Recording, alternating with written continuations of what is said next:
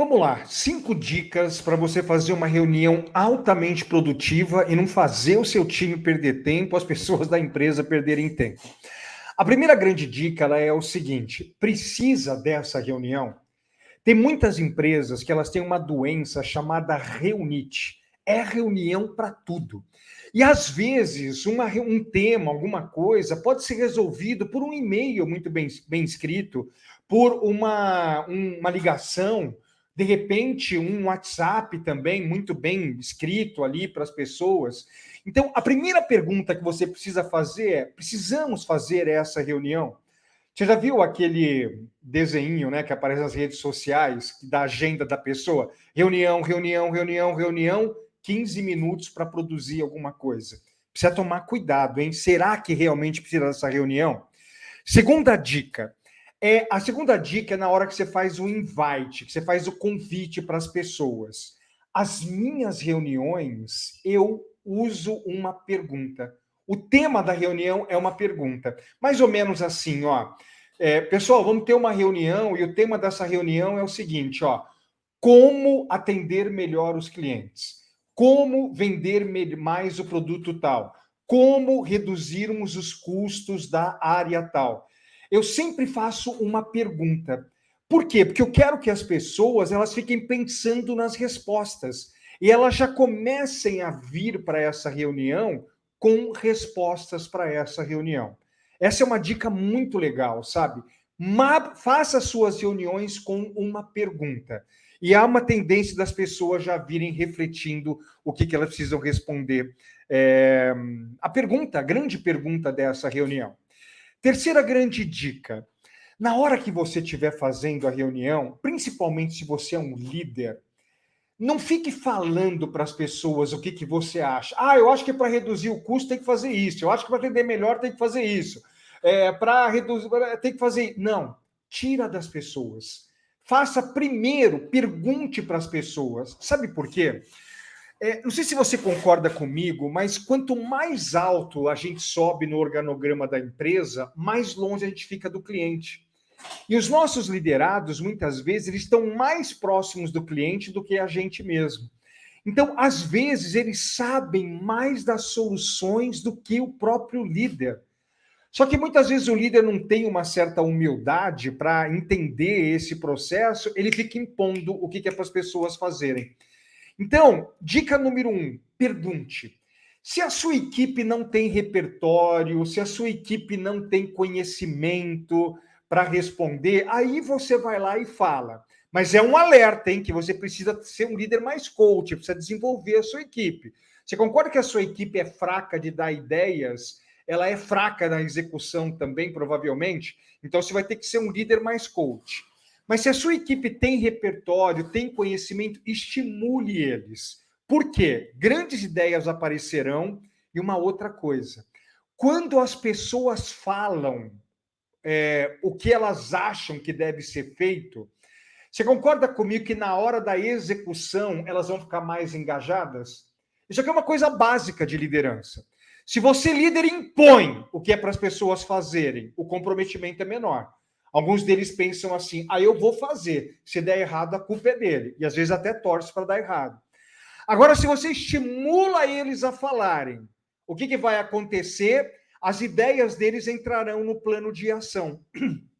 E aí há uma tendência de, na hora que eles forem executar, eles estarem mais engajados na hora da execução.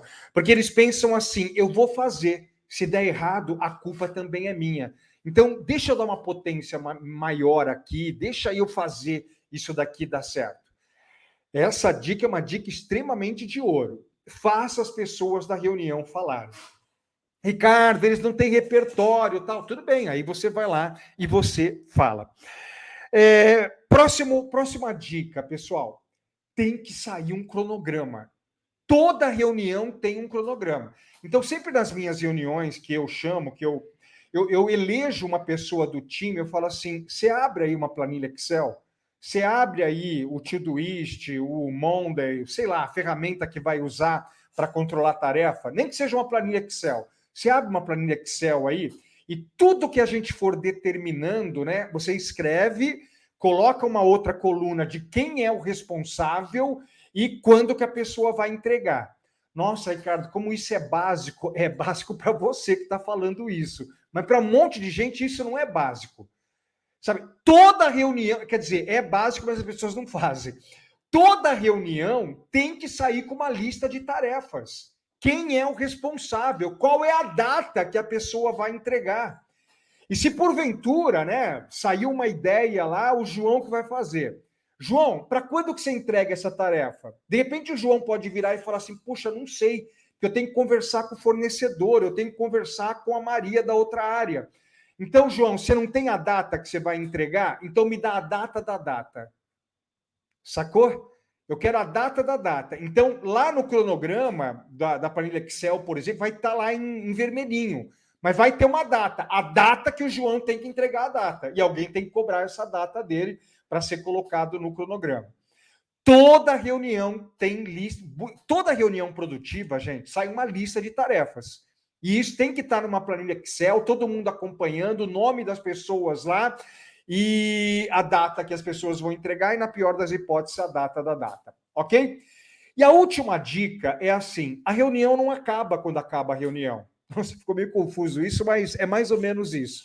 A reunião não acaba quando acaba a reunião. Por quê? Essas tarefas têm que ter cobrança. Se você é o líder, você vai ter que cobrar. Né? O mundo ideal é que o João faça, entregue na data lá, se até pinta de verdinho, sabe, na data lá, pinta de verde. Entregou na data certa, pinta de verde. Olha, vai atrasar, pinta de amarelo. Atrasou, pinta de verde. E você, líder, tem que cobrar. Então, assim, o João, era para ter entregue ontem, por que, que não entregou? Ô Maria, é, vai ter que entregar amanhã, tudo certo com a data, podemos ficar tranquilos? Obviamente que não é para você ficar no pé do pessoal o tempo todo, cobrando tal. Pessoas que têm maturidade mais alta, o líder não tem que cobrar tanto.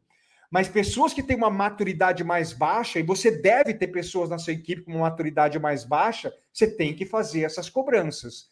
Não adianta ter uma listinha de tarefas super bem feita lá, com tudo com data, mas lembre, as pessoas de maturidade baixa, elas podem pisar na bola, você tem que cobrar.